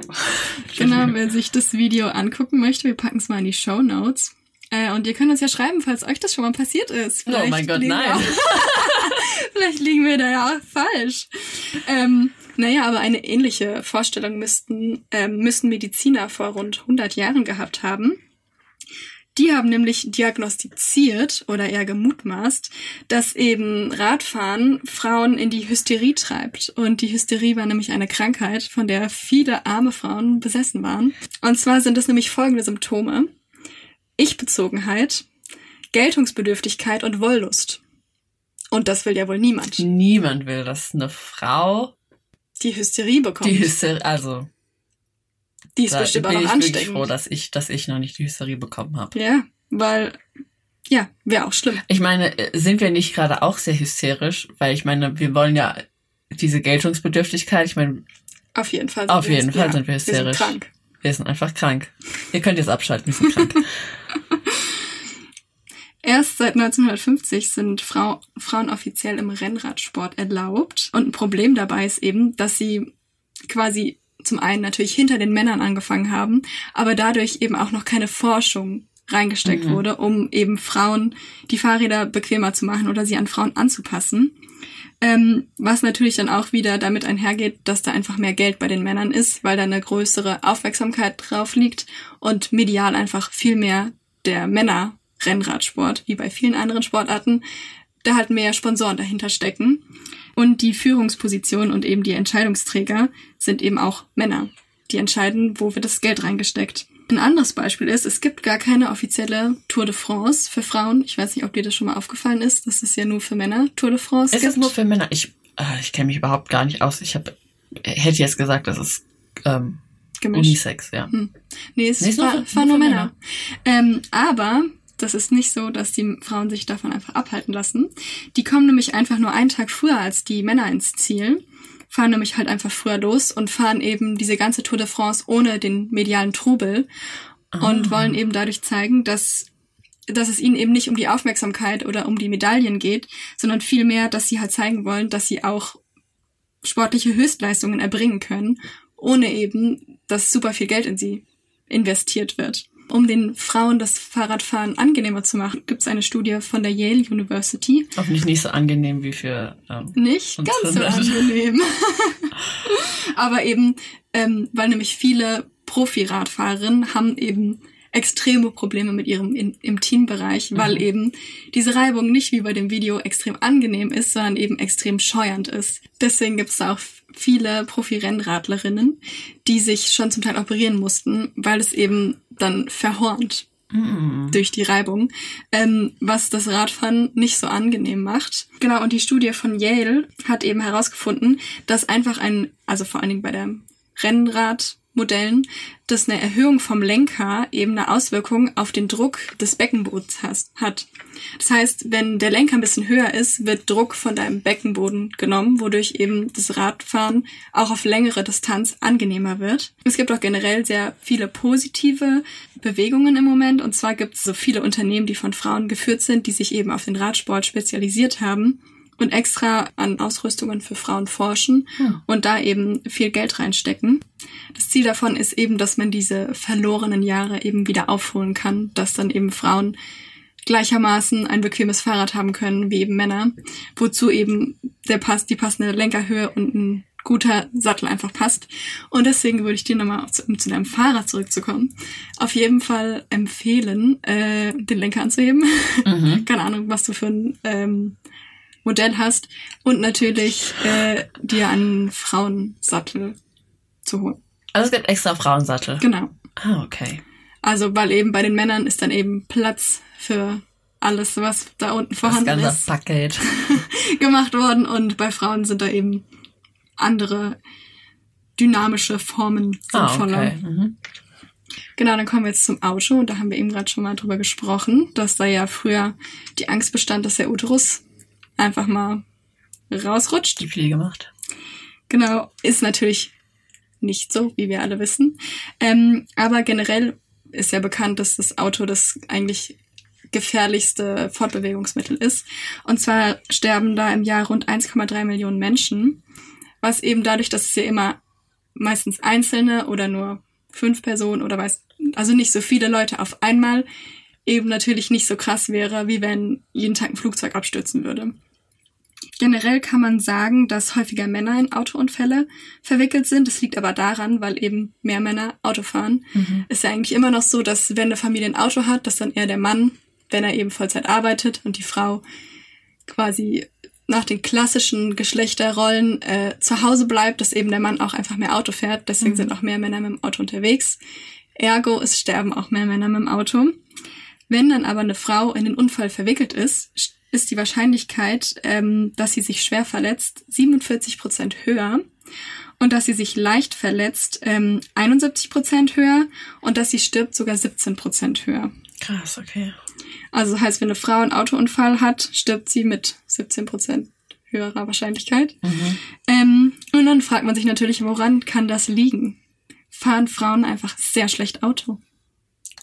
Ich glaube nicht. Also, ich, also ähm, kleine Anekdote. Die Katinka ist, glaube ich, die beste Einparkerin, die ich jemals getroffen habe. Oh, ja, echt? ja, wirklich. Also ähm, wir waren diesen Sommer beim Bodensee und da waren wir an einem sehr großen Parkplatz, wo ein nur noch ein Platz frei war und der war so eng, da hätte ich nicht mehr reingepasst. Nur ich mit meinem Körper. Nein, Quatsch. ähm, aber äh, wir sind da wirklich dreimal vorbeigefahren, weil wir gedacht haben, ah, vielleicht gibt's noch einen anderen. Und andere Leute wollten auch auf den Parkplatz, sind da auch ganz oft vorbeigefahren. Und irgendwann war die Katinka so, ach egal. Und sie ist da einfach reingefluppt. Sie, sie musste dann wirklich aus dem Kofferraum aussteigen, weil der Parkplatz so eng war. Also das ähm, also sehr souverän. Also ich hätte da schon an beim Angucken von dem Parkplatz geschwitzt. Ich bin, Danke. ich fahre halt nicht so viel Auto, deswegen ähm, kann ich jetzt nicht sagen, ob ich eine gute Autofahrerin bin, aber ich bin eine sichere.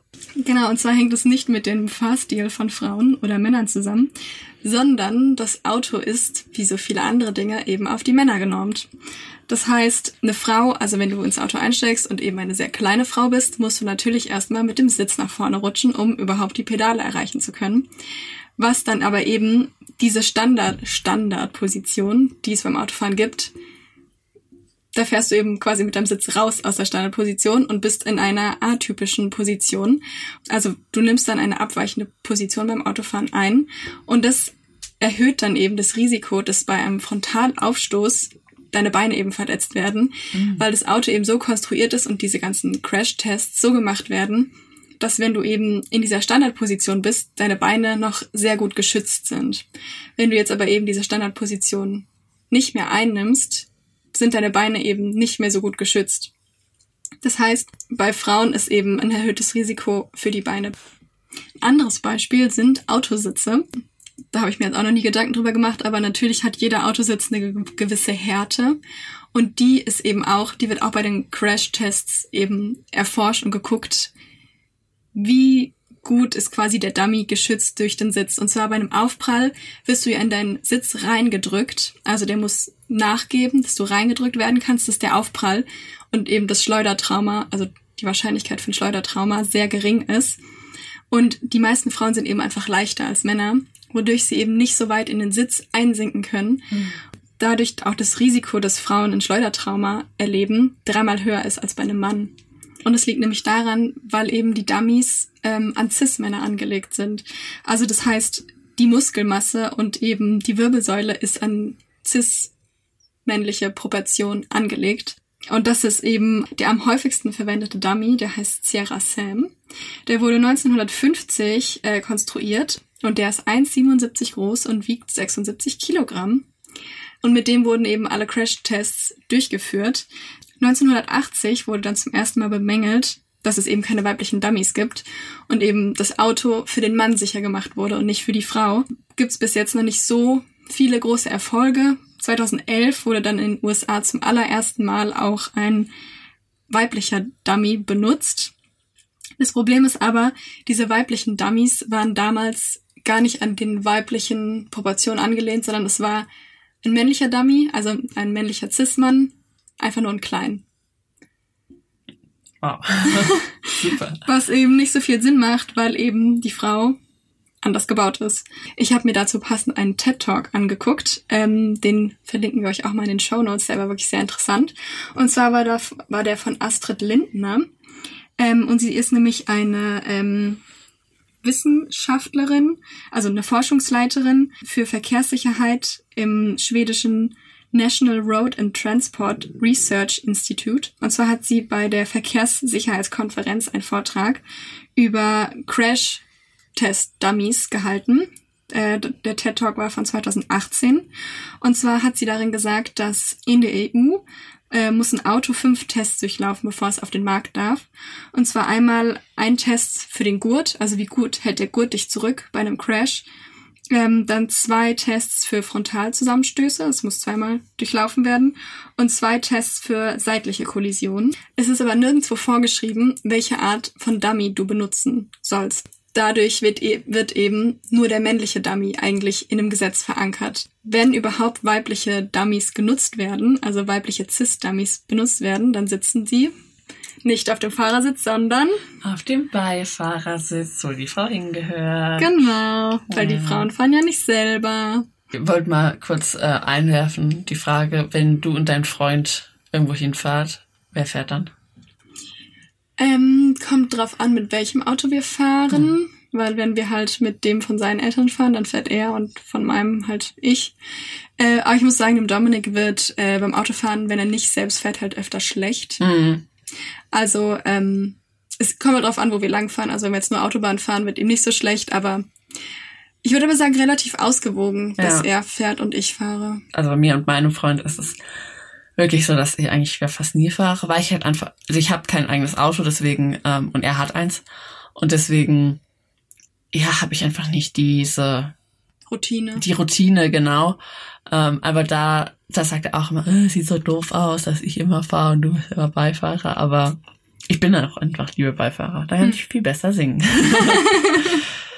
Aber ja, sorry, wollte ich nur mal kurz fragen. Genau, also der weibliche Cis-Dummy wird eben als Beifahrerin getestet. Und eigentlich wäre es ja dann mal interessant, die Datenlücke zu schließen, indem man ähm, einen weiblichen Cis-Dummy auf den Fahrersitz setzt und eben diese abweichende Fahrposition mal ein bisschen erforschen würde. Die Verbrauchertests fallen manchmal auch etwas strenger aus, zum Beispiel in der Euro-NCAP, das ist die Europäische Organisation zur Sicherheitsbewertung von Fahrzeugen für Verbraucher. Die erklärt nämlich, dass sie seit 2015 äh, männliche und weibliche Dummies benutzt, also quasi an den menschlichen Körper angelehnt, also auch ausgerichtet je nach Muskelmasse und so, beide für Frontalzusammenstöße einsetzt. Äh, das Problem ist aber auch, die haben zugegeben, dass sie ähm, kaum Daten eigentlich für weibliche Crash-Dummies haben, weil sie nämlich doch ab und zu auch mal einfach einen kleineren männlichen Dummy als weiblichen Dummy benutzen, wo dann eben auch die Datenlücke nicht geschlossen wird, sondern eigentlich nur noch größer wird. Noch schlimmer sieht es für schwangere Fahrerinnen aus. Da ist es nämlich so, dass äh, 1996 wurde zum ersten Mal ein schwangerer Crash-Dummy entwickelt. Der ist aber immer noch nicht in den USA oder auch in der EU nicht gesetzlich vorgeschrieben. Und jeder Crash bedeutet ja Geld. Das heißt, man muss viel Geld für jeden Crash ausgeben. Und wenn man sich das Geld eben sparen kann, weil es nicht vorgeschrieben ist, dann wird es halt gemacht. Und das ist eben auch das Problem bei weiblichen Dummies, weil die Crash-Tests müssten ja jeweils für männlich und weiblich durchgeführt werden. Und um sich da halt Geld zu sparen, bei schwangeren Frauen ist nämlich so, dass äh, Autounfälle das zweithöchste Risiko für den Verlust ihres Fötus bedeuten. Ähm, und es liegt nämlich an dem Gurt, weil nämlich die Gurte also auch bei Frauen natürlich mit großer Oberweite, aber vor allen Dingen bei schwangeren Frauen sitzt der einfach nicht richtig und rutscht oft nach oben. Und wenn eben wenn man einen Auffahrunfall oder sowas hat und die Frau wird eben in ihren Sitz gedrückt und der Gurt zieht an, dann drückt eben der Gurt auf den Bauch drauf und durch diese Dreifachgurte wird ähm, die Kraftübertragung verdreifacht. Mhm. Das heißt, der Druck auf den Bauch wird noch viel krasser, als er so schon wäre. Dadurch sterben eben sehr viele Föten. Was da helfen würde, wäre eben eine andere Art von Gurt, also eher ein Vierfachgurt quasi, also halt einfach ein Gurt, der nicht auf über den Bauch rutschen könnte, sondern halt unten festgehalten wird. Mhm. Und auch bei Frauen eben, also ich weiß nicht, wie es bei dir ist, aber viele Frauen, die eben eine große Oberweite haben, die ähm, legen den Gurt anders an, weil es eben unbequem ist, weil es dann eben mit der Brust nicht richtig passt. Mhm. Und dadurch legen sie den Gurt ja falsch an und sind dann auch nicht richtig gesichert, wenn halt ein Unfall passiert. Abschließend dann nochmal äh, ein Zitat von Caroline Criado Perez. Und zwar, geschlechterneutral ist nicht automatisch geschlechtergerecht. Das hätte ich jetzt auch so als ähm, Komplettfazit ganz gern gesagt, dass ja, wir brauchen Produkte, die auf uns Frauen gemacht sind, aber wir brauchen keine rosa Produkte. Ich glaube auch nicht, dass es die Lösung ist, wenn man jetzt Akkuschrauber oder Hammer in rosa macht ähm, und dann draufschreibt, dass sie sind für, für die Frau, sondern man könnte auch einfach ein, verschiedene Größen und verschiedene Schwer, äh, verschiedene Gewichtsgrade von, von Hammern machen oder Gurte für Menschen mit Brüsten oder Menschen, die schwanger sind. Es ist ein schmaler Grad zwischen das brauchen Frauen Und das ist halt wieder stereotypisch. Ja, halt zwischen sinnlosen und sinnvollem Ja, genau. Design. Ich glaube, das, das große Ding ist halt, dass man die Datenlücke schließen muss, dass man einfach herausfinden muss, was wirklich ein gutes Design ist für eine Frau. Und ein gutes Design hat nichts damit zu tun, wie, welche Farbe das Produkt hat. Oder Wie es riecht. wie es riecht, genau. Also klar kann man auch eine Creme machen, die nach Mandeln riecht, aber das ist dann nicht für her, sondern einfach für Leute, die gern Mandeln haben. Genau, also einfach ein funktionierendes Design ist immer ein gutes Design. Ja. Haben wir ja auch gelernt in unserem Studium. Es muss keine tollen Gadgets, keine Ornamente, kein nichts haben. Es soll einfach nur funktionieren. Ja, also ich glaube generell, was halt so viele Datenlücken schließen würde, ist halt einfach, wenn man Frauen fragen würde. Genau, ja. Was braucht ihr? Ja. Was findet ihr sinnvoll? Und das ist, glaube ich, generell so das Problem, dass halt einfach in den Führungspositionen immer noch viel zu wenige Frauen, die eben die Meinung von Frauen verstehen und vertreten können. Genau. Und ähm, ich glaube auch, viele Männer machen das ja bestimmt nicht mutwillig, dass sie die Nee. Frauen vergessen, aber man achtet halt einfach, also man hat ja eher Augen für die eigenen Bedürfnisse und kann jetzt nur erraten, was das andere Geschlecht, Ja. also was das andere Cis-Geschlecht irgendwie äh, benötigt. Und deswegen braucht man da generell einfach viel mehr Diversität in Führungspositionen, um da Ja. alle abzudecken. Ja, ich glaube, es ist halt einfach bei generell eine Schwäche von, von allen Menschen, dass man immer denkt, das, was man selbst durchmacht, ist so die Norm. Ähm, und das, was man, und man kann sich nicht vorstellen, was für andere ähm, Bedürfnisse andere Menschen haben, weil man selber braucht das ja gar nicht. Also man selber braucht ja gar keine äh, andere, anderen Gurten. Die funktionieren doch gut bei meinem männlichen Cis-Körper. Brauchen wir ja nichts anderes. Ja. Also da ist noch ähm, viel zu machen und ich glaube, es ist auch noch wichtig zu sagen, die Produkte sind falsch, nicht die Frauen. Ja. Mir ist es auch oft aufgefallen, dass vor allem als wir die Bücher gelesen haben, dass ich immer gedacht habe, ja, man, Man kann, kann ja auch auf- nicht auf alle, auf alle eingehen. Aber nee, Frauen sind 50 Prozent der Menschen. Das ist keine Randgruppe. Wir sind keine Randgruppe. Wir sind, ähm, genau, unsere, unsere Bedürfnisse sind valide. Ja, also ich meine, bei Randgruppen sieht es ja noch, noch viel schlimmer aus. Genau, ja, auf jeden Fall. Für Frauen, da muss man auf jeden Fall auch, da muss ja sich auch was Ändern, ändern. ja.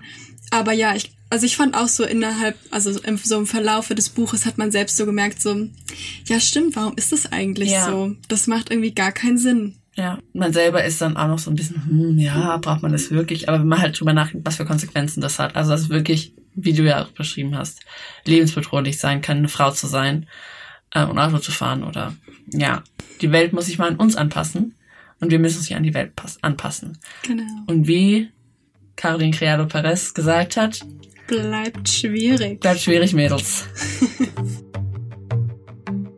It is no longer acceptable to discuss women's rights as separate from human rights. This has to stop. We cannot all succeed when half of us are held back. It is time to break the silence.